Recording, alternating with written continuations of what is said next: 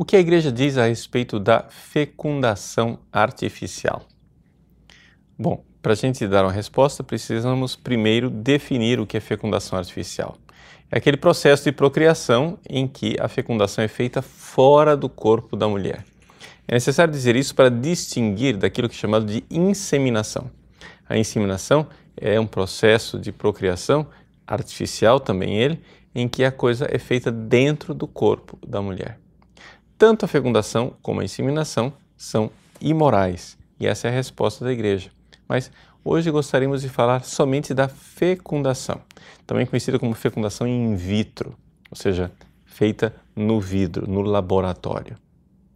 Por que a igreja é contra esta técnica de procriação?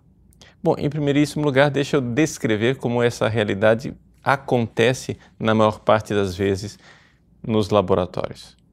Primeiro, é dado um medicamento para a mulher para que ela possa ovular. Aqueles óvulos são retirados do corpo da mulher e então aqueles numerosos óvulos são fecundados no laboratório. Ali este material genético, como eles chamam, é selecionado para ver os melhores e aqueles que não são bons são descartados. Dito assim, não parece nada. A realidade é que nós estamos falando de seres humanos, ou seja, a partir da fecundação nós já estamos falando de seres humanos que são selecionados. Você já pensou? Coloque aí, né? dez filhos seus e, olhando para o rosto deles, selecione qual irá viver e qual irá morrer.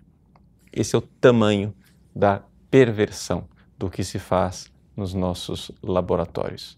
Ou seja, é um campo de concentração nazista em que se seleciona as pessoas que geneticamente, eugenicamente terão o direito de viver ou não. Se são arianos, se são judeus, se são negros, se são brancos, se são perfeitamente sadios ou se tem alguma deficiência. Nós não aceitaríamos isso num campo de concentração, não é verdade? E, no entanto, aceitamos nos laboratórios. E a única diferença que existe entre o campo de concentração e o laboratório é o tamanho. Tudo acontece numa lâmina. No campo de concentração são necessários alguns hectares. Pois bem, por que é que eu tenho certeza absoluta, e você deve ter essa certeza também, de que naquela lâmina de laboratório estão seres humanos? Bom, vamos fazer aquilo, dar a você o conhecimento que a ciência tem a respeito da vida humana que está ali. Vamos fazer a comparação com o ovo fecundado de uma galinha. Quando a galinha põe um ovo que já foi fecundado pelo galo, ela não acrescenta mais nada ali dentro. Ali já está determinado tudo. Olha, o que a galinha vai fazer é simplesmente chocar. Inclusive, a galinha é até descartável essa altura do campeonato, porque você pode tranquilamente colocar aquele ovo numa chocadeira. Ela não vai acrescentar mais absolutamente nada ali.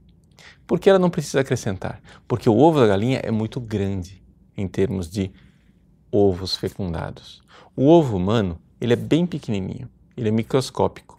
Então, a diferença está no fato de que o ovo humano ele tem em condições normais um prazo de sete dias para entrar em contato com a corrente sanguínea da mãe.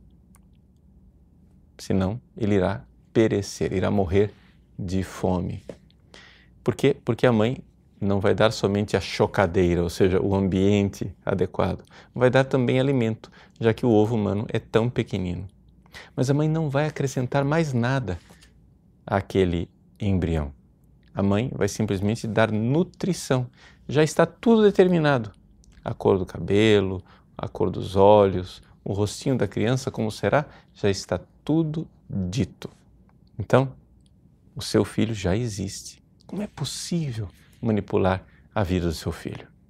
E uma vez que é, na lâmina do laboratório essas vidas são produzidas, quando os embriões são transferidos para o corpo da mãe, a possibilidade né, que aquela gravidez não aconteça, ou seja, que aquelas crianças morram, é muito grande.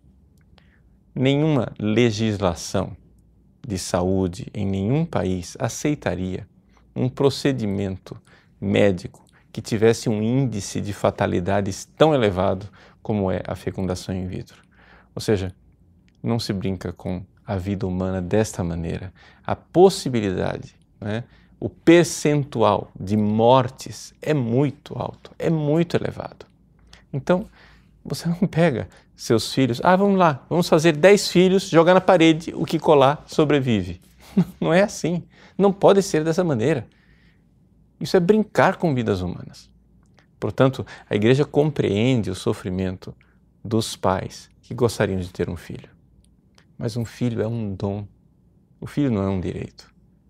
Você não pode fazer prevalecer a sua vontade a tal ponto que você então agora põe em risco a vida dos seus filhos e pise em cima da dignidade da vida humana. Se nós permitirmos moralmente que se faça isso com a vida humana, que argumento nós teremos para proibir um Hitler de fazer tudo o que ele fez se estamos fazendo as mesmas coisas, selecionando quem vai sobreviver e arriscando a vida dos nossos próprios filhos. Agora, isso tudo é descrito a partir da prática, daquilo que se faz geralmente nos laboratórios. Mas vamos supor que houvesse em algum lugar do mundo né, um laboratório que fosse tão consciencioso, tão respeitoso, que dissesse assim: não, nós sabemos que são vidas humanas, então não vamos brincar. Não é? Nós vamos fecundar. Uma vez que os embriões estão lá, nós iremos tomar todo o cuidado técnico para que realmente haja um sucesso e a gravidez aconteça e essas vidas nasçam. Bom, mesmo que a técnica estivesse tão desenvolvida, e não está, não é? Mesmo assim a igreja seria contra e isso seria uma imoralidade. Por quê? Porque nós estamos separando a vida humana do ato conjugal, do ato de amor do casal unido em santo matrimônio, o ato sexual no qual todos nós temos o direito de nascer. Ou seja, substituir o amor do casal pela técnica do laboratório é algo de imoral, porque coloca os seres humanos em níveis diferentes. Existem aqui os pais que têm o direito e o filho que pode ser manipulado. Não, não é assim que a vida humana deve acontecer.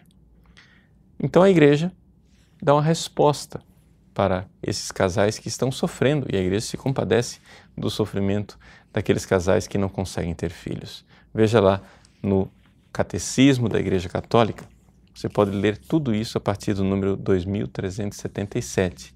E no 2379, a igreja diz que o Evangelho mostra que a esterilidade física não é um mal absoluto. Então, você que sofre de não ter filhos, você deve se unir à cruz de Cristo.